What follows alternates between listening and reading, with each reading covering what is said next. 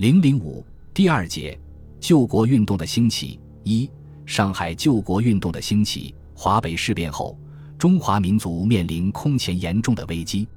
危急的局势引起一切不愿做亡国奴的人们的严重关注，知识分子尤为敏感。和北平一二九学生爱国运动开展的同时，上海的知识界也在积极酝酿发起救国运动。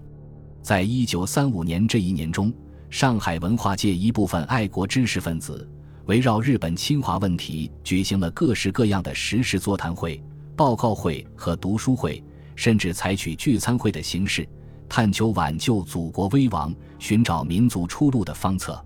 是年五月，杜仲远创办并主编的《新生》周刊第二卷第十五期登载了艾寒松以一水笔名写的《闲话皇帝》一文。其中提到日本天皇说，日本的天皇是一个生物学家，对于做皇帝，因为世袭的关系，他不得不做。一切的事虽也奉天皇的名义而行，其实早做不得主。接见外宾的时候用得着天皇，阅兵的时候用得着天皇，举行什么大典礼的时候用得着天皇。此外，天皇便被人民所忘记了。日本的军部资产阶级。是日本的真正统治者，目下的日本却是舍不得丢弃天皇的这一个古董，自然对于现阶段的日本统治者是有很大的帮助的。这就是企图用天皇来缓和一切内部各阶层的冲突和掩饰了一部分人的罪恶。这篇经国民党中央图书杂志审查委员会审查通过的一般性叙事文章发表后，日本驻上海领事竟以侮辱天皇。妨害邦交为由，向上海市政府及南京国民政府提出抗议，要求向日本谢罪，封闭新生周刊社，判处作者及编者徒刑。南京政府竟然屈服于日本的压力，向日本道歉，封闭了新生周刊，以满足日方的要求。七月九日，江苏高等法院第二分院开庭审理新生案件。以诽谤罪判处杜仲远一年零二个月徒刑，不得上诉。新生事件发生后，在全国特别是上海文化界人士中引起了强烈的不满和愤慨。案件宣判的第五天，沈君儒写了下题为《我所爱之国》的诗：“我欲入山西虎豹多，我欲入海西波涛深。呜呼兮兮，我所爱之国兮，你到哪里去了？我要去追寻。”国之为物兮，听之无声，闻之无形，不属于一人之身兮，而系于万民之心。呜呼兮兮，我所爱之国兮，求此心于何从兮？我泪淋浪其难尽。流亡在美国的邹韬奋获悉杜仲远含冤入狱后，愤怒和悲痛不能自抑。八月二十七日，他由美国赶回上海。下船后就奔往漕河泾间探望被囚禁的杜仲远。邹韬奋主编的《大众生活》于十一月十六日出版。他写的发刊词《我们的灯塔》指出，中国大众的唯一生路是在力求民族解放的实现，从侵略者的剥削压迫中解放出来。这是中国大众的生死问题，也是我们所要特别注意的重要目标。但同时不要忘却为虎作伥的封建残余的势力，所以封建残余的铲除是我们所要注意的第二目标。他表示，我们愿竭诚尽力排除万难，从文化方面推动这个大运动的前进。他在另一篇文章中大声疾呼：我们当前的最严重问题是全民族争生存的问题，华北问题是全民族争生存的整个问题的一个部分。要求动员全民族大众的集体力量，共同起来为着整个民族的存亡作出死战。十二月十二日，马相伯、沈钧儒、邹韬奋、张乃器、王造时、陶行知、李公朴、钱俊瑞、周新民、钱义时、沈资久、顾明、金仲华等二百八十余名文化界知名人士联名发表了《上海文化界救国运动宣言》。宣言说：“国难日急。”东北四省沦亡之后，华北五省又在朝不保夕的危机之下了。以土食敌，土不尽，敌不厌，在这生死存亡间不容发的关头，负着指导社会使命的文化界再也不能苟且偷安，而应当立刻奋起，站在民众的前面而领导救国运动。宣言最后提出坚持领土主权的完整，否认一切有损领土主权的条约和协定，坚决反对在中国领土内以任何名义成立由外力策动的特殊行政组织，坚决否认以地方事件解决东北问题，要求用全国的兵力财力反抗敌人的侵略，要求人民结社、集会、言论、出版之自由等八项主张。严重的民族危机迫使人们首先是最先觉悟的知识分子奋起自救。张乃器曾说：“上海的文化人和北平的青年学生虽然是隔得很远，竟像是心印着心，大家不约而同的同时展开历史的救亡运动。”同日，文化界救国会还发表通电声援一二九学生爱国运动，其致南京国民党中央党部。国民政府暨北平宋哲元电说：“北平学生救国运动发扬民意，拱卫国权，万不能再加压迫，否则听任汉奸冒替民众，是非泯灭，国亡无日。”至北京大学学生会转各校学生会电文说：“诸军在高压之下奋起抗争，意义之大，远过五四运动，千望再接再厉，全国响应，即在目前。”十二月十九日至二十日。上海复旦等大中学校学生八千余人，冒着刺骨的寒风连夜游行，并向上海市政府请愿，要求政府维持领土主权之完整，出兵收复失地，保护救国运动，保障言论集会自由。游行学生高呼“打倒日本帝国主义，打倒卖国贼，大家起来救国”等口号。十二月二十一日，史良、沈子九、王孝英、胡子英、杜君惠。陈波尔等人发起的妇女救国会首先成立，史良在成立会上发表了激昂慷慨的演讲。他说：“诸位，任何人都知道国家是土地、人民、主权三种要素所构成的。但是我们现在的中国，人民可以受人压迫、任人残杀，土地今天被割去一块，明天被人抢去几省。我们的内政外交。”没有一件不受人家的强制、人家的干涉，还能叫国家吗？还能成为国家吗？我们居人民半数的妇女，还能装吃装聋，躲在家里过苟安的生活吗？不，绝不！今天我们上海各妇女团体和各个妇女个人在此地总集合，就是我们中国妇女救亡运动的开始。何香凝讲话说：“我们要奋起精神，我们要武装起来，我们不再做奴隶。”不再做生男育女的性机器，我们是要与男子一样的负起重大的责任，争取民族生存，同到战场上去。起来！大会通过宣言、章程，并推选史良、沈子九、王小英、胡子英、罗琼、杜君惠等十一人为理事。宣言指出，四年以来，敌人夺取了我们东北四省，屠杀了我们无数同胞，现在又步步进迫。开始向华北进攻，冀察两省已经名存实亡，千万同胞又要跟着东北民众而变成亡国奴了。在这民族危机极度深刻的现在，要求独立生存，只有用我们的满腔热血去同敌人斗争。宣言提出坚决保卫中国领土和主权的完整，反对秘密外交，否认一切破坏领土和主权完整的条约和协定。全国妇女立刻自动地组织起来等八项主张。当日，上海包括各大中学校的女学生、女工、律师、作家、医生、教育家等近千名妇女，为支援学生爱国运动，在南京路举行示威游行。这次妇女游行对上海学生运动起了推动作用。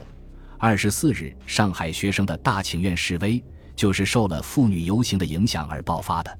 随后。妇女救国会发表告全国妇女书，指出从东北事件到华北事变，明明是日本一贯的大陆政策的两个步骤。华北事变一方面是东北事件的后果，另一方面，假使我们再不积极抵抗，不久又会变成华中、华南事件的前因。要求打破妇女只会在家庭里烧饭抱孩子的反动理论，同爱国的男子共同负起救国的重任。十二月二十七日。上海文化界救国会召开成立大会，有三百多人参加。沈钧儒在成立会上讲话说：“本会以团结上海文化界同仁，推进文化运动、发扬民族精神、保障国家主权、领土之完整为宗旨。我国现已至危急存亡之秋，凡我国民均应自动奋起，以赴救亡图存之重任。文化界为国民之先导，更应犀利赴难。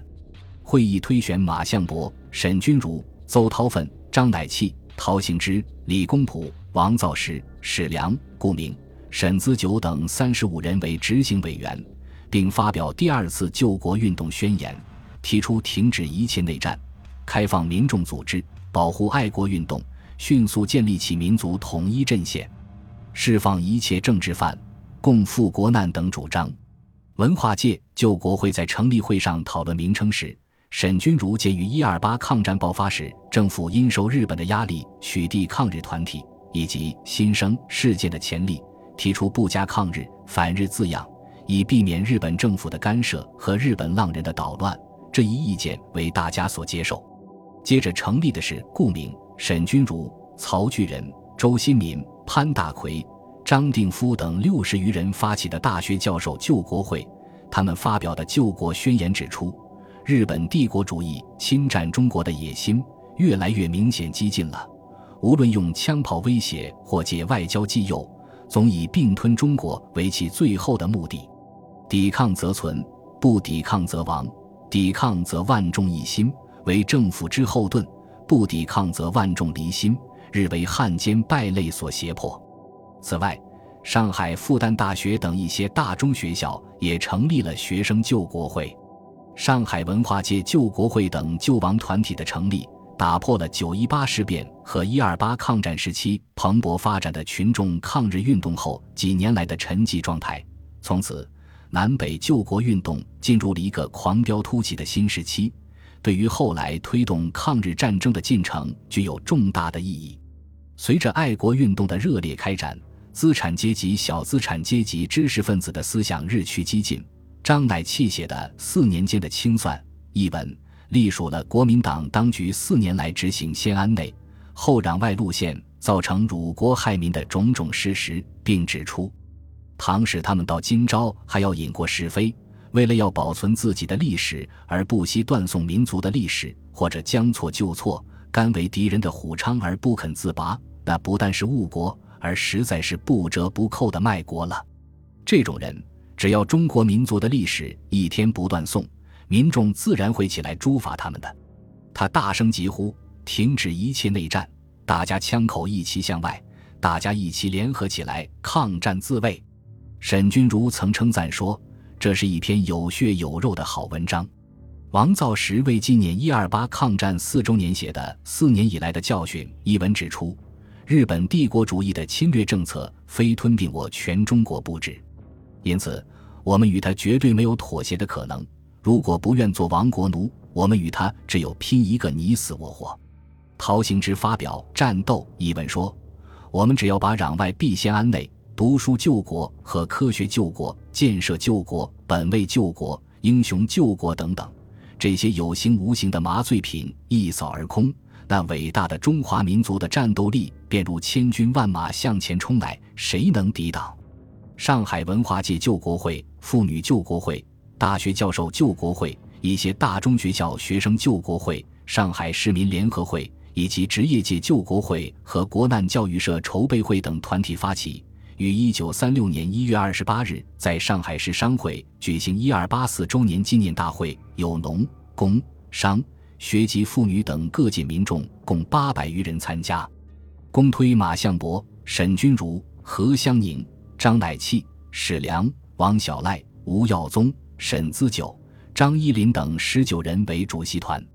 会议正式成立上海各界救国联合会，并决定进一步扩大组织。筹备成立全国救国联合会，会后全体与会代表由主席团率领，整队步行至庙行镇，共祭一二八抗战无名英雄墓。二月九日，沙千里领导的职业界救国会成立，其成员多为公司、字号、海关、银行、保险、出版以及教育职业界的爱国人士，主要是属于下层志愿的爱国青年，也有少数上层人士。以提倡新文化为宗旨的综合团体蚂蚁社，以及量才补习学校、立信会计学校、中华职业教育社补习学校等单位的社员和学员参加者最多。二月二十三日，陶行知领导的教育界救国组织国难教育社成立，有工人、农民、商人、学生、店员、大学教授、中学教员、新闻记者等四百余人参加。会议通过了宣言、简章和工作大纲，并选举了执行委员。发起组织国难教育社员起说：“整个中华民族已经到了最后的生死关头。”我们除了反抗敌人的侵略，没有法子可能获得民族解放；我们除了流血，不会获得民族自由。其共同目标是用国难教育来挽救民族的灭亡。这两个团体均加入了上海各界救国联合会。与此同时，袁牧之、陈波尔等还组织了电影界救国会。上海各界救国联合会成立后，先后创办了《上海文化界救国会会刊》。和《救亡情报》，上海文化界救国会会刊于三月二十八日出版，四月三十日停刊，共出了五期。接着，《救亡情报》于五月六日创刊，《救亡情报》为上海文化界救国会连同上海妇女界救国会、职业界救国会、各大学教授救国会、国难教育社所共同创办，《救亡情报》每星期出一张半。参加编辑工作的有徐雪涵、吴大坤、刘乃夫、刘群、运义群、陆怡。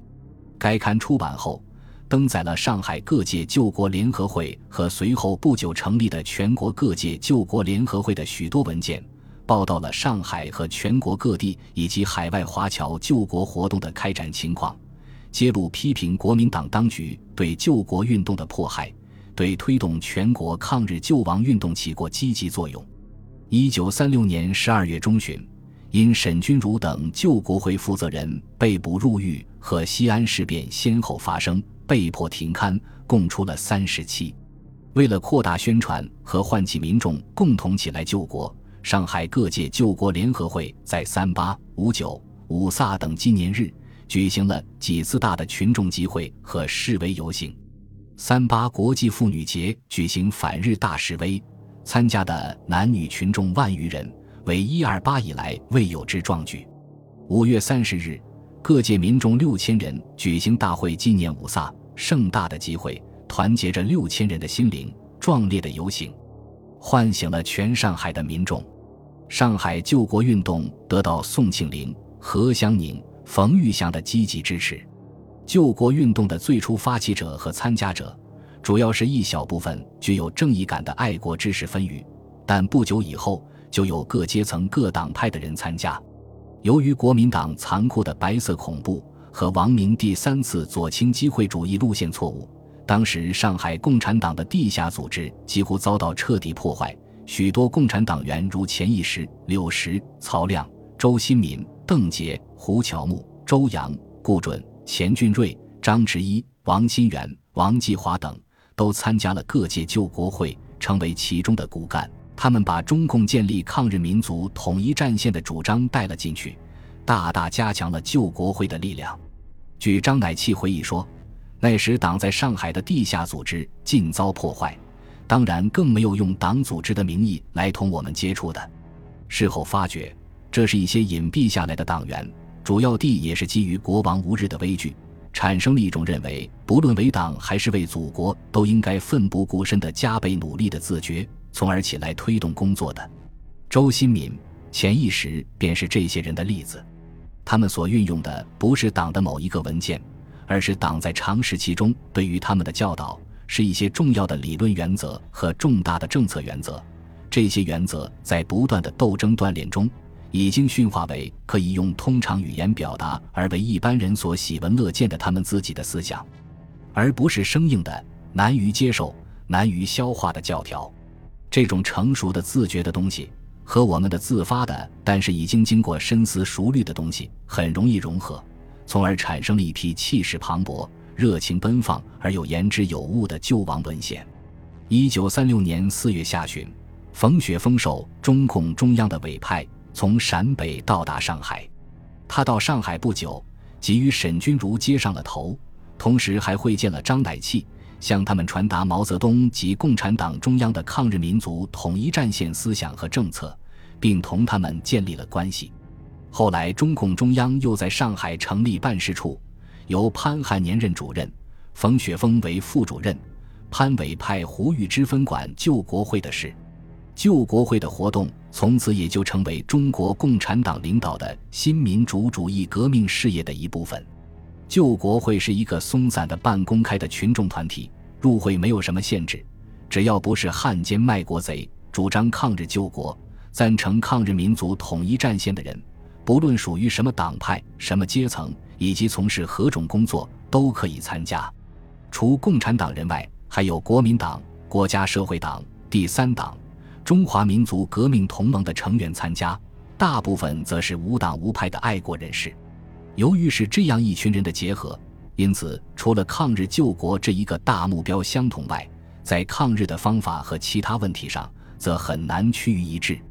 各党各派政治观点的分歧，常常在旧国会内部反映出来。其中一个经常发生争论的问题，